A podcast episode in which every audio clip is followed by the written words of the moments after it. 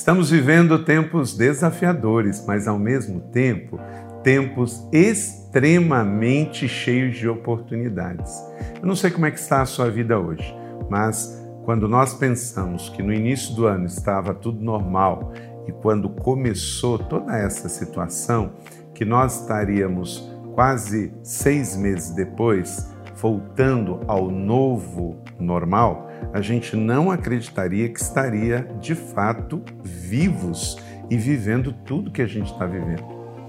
De fato, eu acredito que o pior já passou, porém, ainda vamos precisar aprender e reaprender muitas coisas para essa nova realidade que estamos vivendo, ainda em isolamento social parcial e misturando o digital com o presencial, no dia a dia da família, do trabalho, do ministério, vivendo como celebrando a recuperação 30 semanas nos ensinou, que é um princípio de Jesus em Mateus capítulo 6, que diz que a gente deve viver um dia de cada vez, basta cada dia o seu próprio mal. Agora você precisa pensar o seguinte: a despeito do que vier de nova realidade para nos adaptarmos, em virtude da cultura que se instalou de quase seis meses de isolamento social devido à pandemia, e com isso, naturalmente, gerou novos hábitos e influência na nossa cultura, existem verdades antigas que são inabaláveis. E seja o que for deste mundo novo digital e também tecnológico e, consequentemente, social, existem verdades profundas, bíblicas, que vão dirigir a nossa vida independente de qualquer mudança habitual, tecnológica ou social que nós vamos viver. É importante você estar pensando nisso. Então, eu gostaria de pensar com vocês sobre fundamentos para suportar as pressões dos novos tempos. São fundamentos antigos que não envelhecem e que eles precisam estar na mente, no coração de cada homem e mulher de Deus nesse tempo, para que lidemos com qualquer situação de forma estável na vida pessoal, familiar, profissional e ministerial. Os princípios que eu quero compartilhar com você se aplica a todas essas áreas da vida. Mas gostaria de primeiro ler um, trecho de 2 Coríntios capítulo 2, verso 12 a 17, que diz assim: Quando cheguei a Troade para pregar o evangelho de Cristo e vi que o Senhor me havia aberto uma porta, ainda assim não tive sossego no meu espírito, porque não encontrei ali o meu irmão Tito. Por isso, despedi-me deles e fui para a Macedônia. Graças a Deus, que sempre nos conduz vitoriosamente em Cristo e por nosso intermédio exala todo lugar a fragrância do seu conhecimento, porque para Deus somos aroma de Cristo e entre os que estão sendo salvos e os que estão perecendo. Para estes somos cheiros de morte, para aqueles fragrância de vida. Mas quem está capacitado para tanto? Ao contrário de muitos, não negociamos a palavra de Deus visando lucro. Antes, em Cristo, falamos diante de Deus com sinceridade, como homens enviados da parte de Deus. Amém? Então, aqui nós temos uma palavra antiga, de fundamentos antigos, mas para nos sustentar na presente era, nesse tempo pós-pandemia ou é, era Covid, como alguns falam, não importa, mas é um tempo novo. Eu me lembro da palavra do salmista que pede a Deus sabedoria diária, e eu tenho feito isso a cada dia que me levanto. Sabedoria para viver, sabedoria para liderar, sabedoria para conviver com as pessoas. Salmo 90, verso 12 diz: Ensina-nos a contar os nossos dias para que os nossos corações alcancem sabedoria. Numa outra versão diz: Senhor, ensina-me a viver os nossos dias, para que alcancemos corações sábios. É uma oração diária que eu e você temos que fazer. Porque você não tem que se preparar para viver. Você tem que se preparar para conviver também com situações que você não tem nenhum controle sobre isso. Então, confiar que Deus vai dirigir tudo e não simplesmente você vai é, viver algo é, de um dia de cada vez. Não, você vai viver com Deus esse um novo dia de cada vez. E você precisa ser grande em atitude antes de ser famoso. Tem muita gente que quer ser famosa, mas se você for uma pessoa famosa sem ser grande primeiro, geralmente isso não dá certo. Eve McManus diz o seguinte: seja grande antes de ser famoso, para não ser famoso sem ser grande. Tem gente que vira aí um influencer, se torna uma pessoa de é, grande influência na sociedade, mas que por dentro permanece pequeno. Mente grande, coração grande, para viver tudo que Deus tem para nós. E deixa eu te dizer uma coisa: ocupe-se com aprofundar. Deus vai dar o enlarguecer. Eu nunca me preocupei com quantas pessoas eu iria liderar, qual o tamanho que a minha igreja iria ter, quantos livros eu iria escrever, quantos países eu iria visitar, quantos eh, estados eu pregaria. Nunca me preocupei com isso. Eu sempre me preocupei em ter uma vida saudável diante de Deus. Ocupe-se com aprofundar, Deus vai te dar um enlarguecer. Porque é isso que ele nos ensinou em Mateus 6,34. Busca a Deus em primeiro lugar e todas as outras coisas te serão acrescentadas. Então, procure ser grande antes de ser famoso, para você não ser mais um famoso pequeno. Duas verdades absolutas para esse tempo. Não se esqueça disso, independente de como será esse novo tempo na sua vida. A palavra de Deus permanecerá, ela não vai sofrer mutações. Lucas 21, 33 disse Jesus: O céu e a terra passarão, mas minhas palavras jamais passarão. E outra coisa, a igreja de Cristo prevalecerá. Mateus 16, 18 disse Jesus: porque tu és Pedro, e sobre essa pedra edificarei a minha igreja, as portas do inferno não prevalecerão contra a igreja de Jesus. Então, o mundo pode estar instável, mas essas duas verdades serão inegociáveis. A palavra de Deus permanece e a igreja permanece. Então, guarde isso no coração e prossiga na sua vida pessoal, familiar, nos seus negócios, vivendo sem medo, um dia de cada vez. Eu sei que grandes coisas Deus está para fazer. Eu não estou com medo, eu estou com expectativa. Sempre falei isso durante todo esse tempo.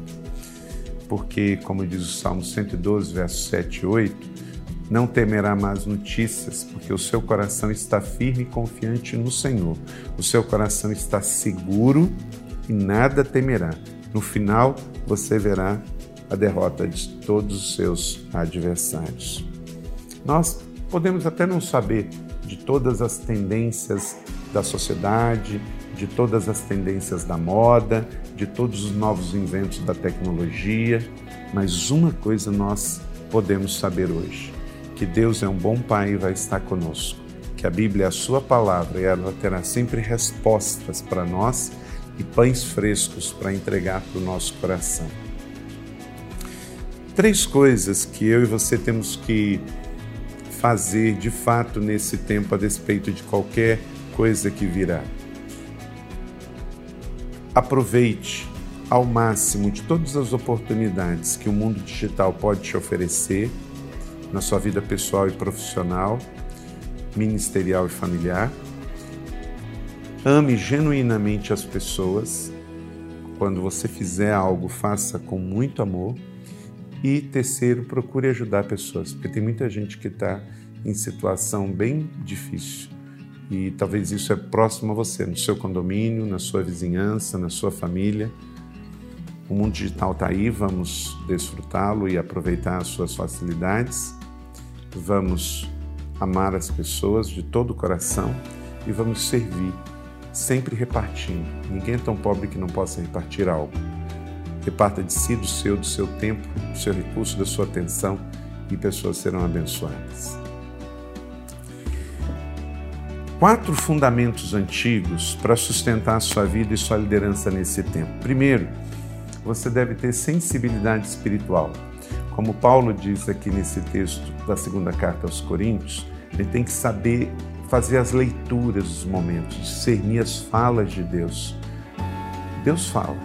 Tudo na vida de um cristão, se ele prestar atenção, ele vai ouvir Deus falando.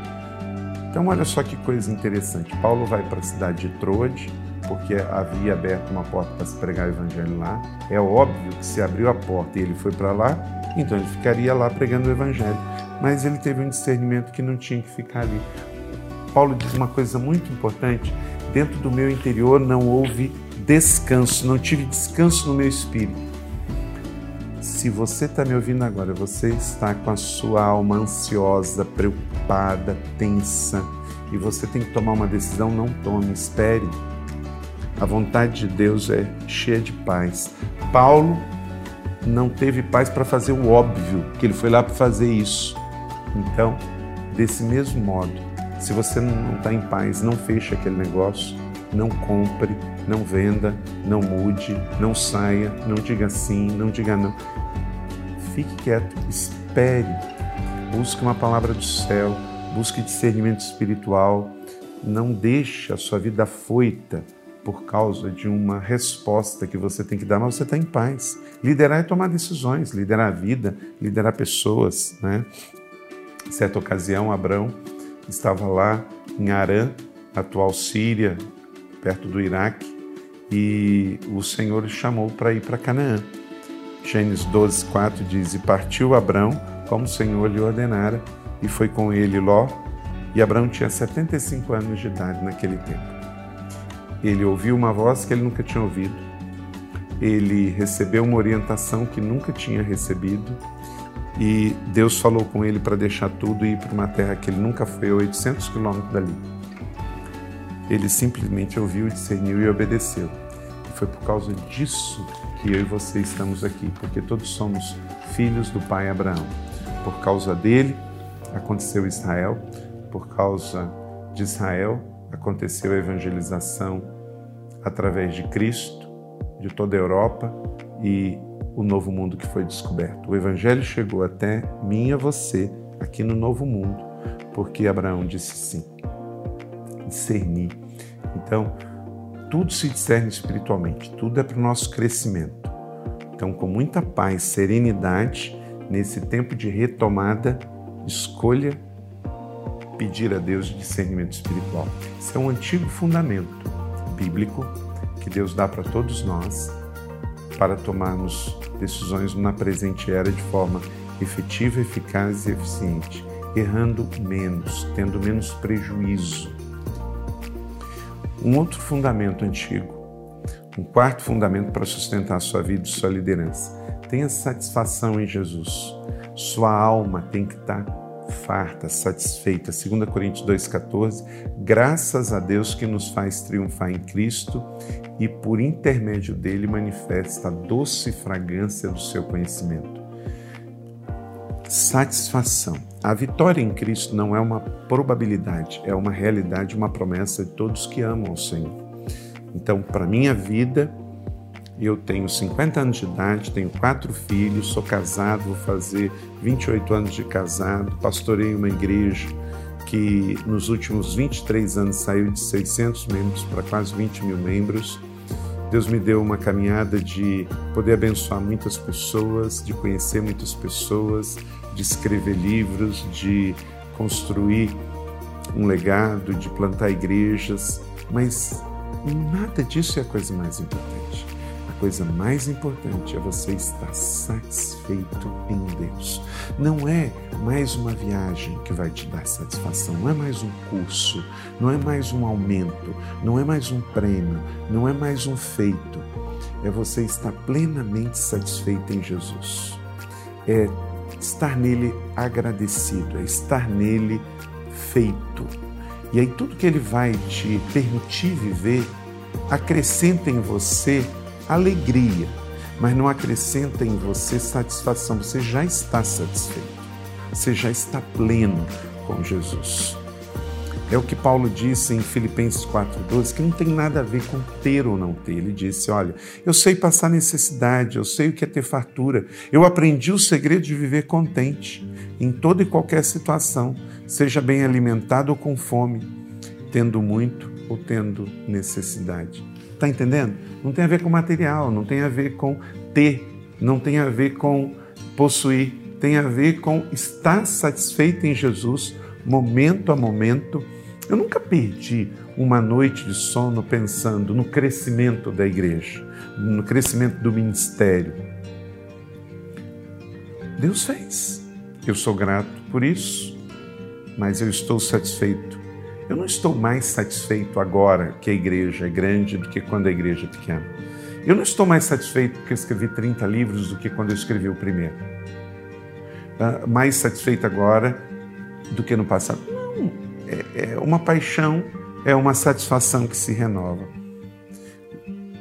Fyodor Dostoiévski, um escritor é, da Igreja Ortodoxa Russa, ele disse o seguinte: se eu descobrir que a verdade não está em Jesus, eu deixo a verdade e eu fico com Jesus. Esse filósofo teólogo cristão, ele usou dessa expressão para colocar um extremo, né? Porque a, a verdade é a coisa mais pura do homem. Mas existem verdades humanas que não estão acompanhadas de Jesus. Então, pode ser bom, mas não é bom para mim, porque para mim é Jesus. Então, pense nisso. Uma terceira verdade, um terceiro fundamento antigo para você viver esse tempo novo, é dar um testemunho fiel 2 Coríntios 2,15 diz que somos o bom perfume de Cristo. Hoje nós estamos vendo um tempo em que tem tanta gente por aí que não vale uma nota de três reais. Deixa eu dizer uma coisa para você. Tem muita gente dentro da igreja preocupado com o que pessoas da sociedade hedonista elas falam e elas pensam sobre a igreja, sobre a Bíblia, sobre Deus, sobre a fé. Não esteja preocupado com isso. Eu tenho certeza que o maior prejuízo para o avanço do Evangelho se passa não é com hedonistas que não conhecem a Deus e não têm o que oferecer. A alma deles está gritando, muitos deles estão gritando de orfandade. Não tem pai, não tem família espiritual, tem uma necessidade de aparecer. Então gritam. Não estão satisfeitos em Jesus. Não espere comportamento de convertido de quem ainda não conhece Jesus porque ninguém pode dar o que não tem. Então, o maior prejuízo não são empresas fazendo campanha hedonistas, não são influência gritando nos seus gritos de orfandade. É mau testemunho de cristãos, mau testemunho de pastores, de líderes, de irmãos, de influência, de empresários, de políticos, gente que conhece Jesus e está vivendo contra o Evangelho de Jesus, estão na contracultura do Evangelho. Isso dá mau testemunho, esse não exala o bom perfume de Cristo. Então, nesse novo tempo que a gente não sabe os detalhes, tenha um testemunho fiel, seja verdadeiro. Em tempo de fake news, seja carta viva do Evangelho de Cristo ao mundo, porque a nossa vida é possível que seja a única Bíblia que muitos cristãos pós-modernos e pessoas que só ouvem o Evangelho por ouvir falar, como católico ou como evangélico, vão de fato ler. Ok? E quarto e último, pense o seguinte: tenha uma integridade inegociável.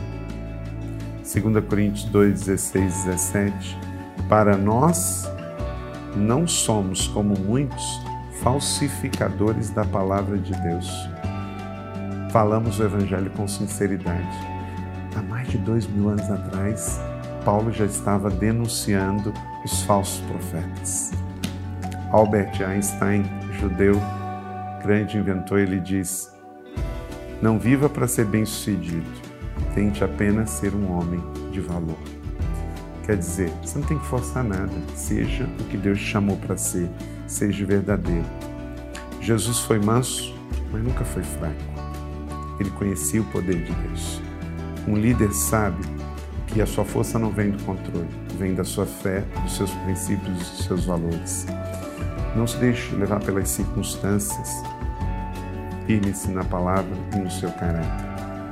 E não se deixe levar pelo que os outros pensam. Tem muita expressão aí, não tem nada a ver, que tem tudo a ver contra o Evangelho. O carisma público não se sustenta senão pelo caráter no privado.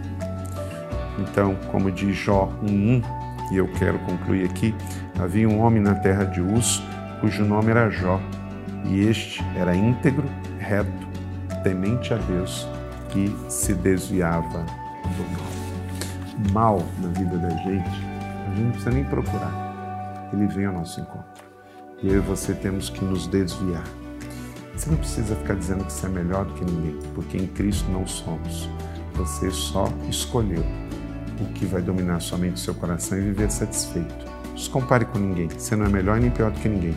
Você é um filho amado de Deus. Então, viva nessa perspectiva. E não se esqueça, servindo sempre na perspectiva da bacia e da toalha, como disse Jesus em Marcos 9, 20, 35. Se alguém quer ser o primeiro, que seja o último.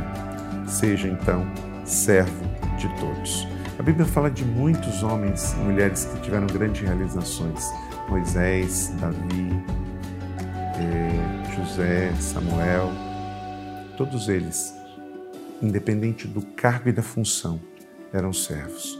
Seja na hora que eram Reis, governadores, apóstolos, profetas eram servos. Independente do seu cargo e da sua função e de quanto você ganha, seja um servo, senão você não serve para viver. O reino de Cristo é formado de pessoas que entenderam o o mistério e mistério, mistério e ministério da bacia e da toalha. Pense nisso. Então, gente, vamos viver esse novo tempo com os antigos fundamentos. Eles nos sustentarão em toda e qualquer circunstância desse novo amanhã que já surgiu nessa transição de isolamento para vida em sociedade. Que Deus assim nos abençoe e te abençoe. Se essa palavra abençoou o seu coração, compartilhe. Vai ser bênção para você e para os outros. Beijo no coração. A gente se vê no próximo encontro.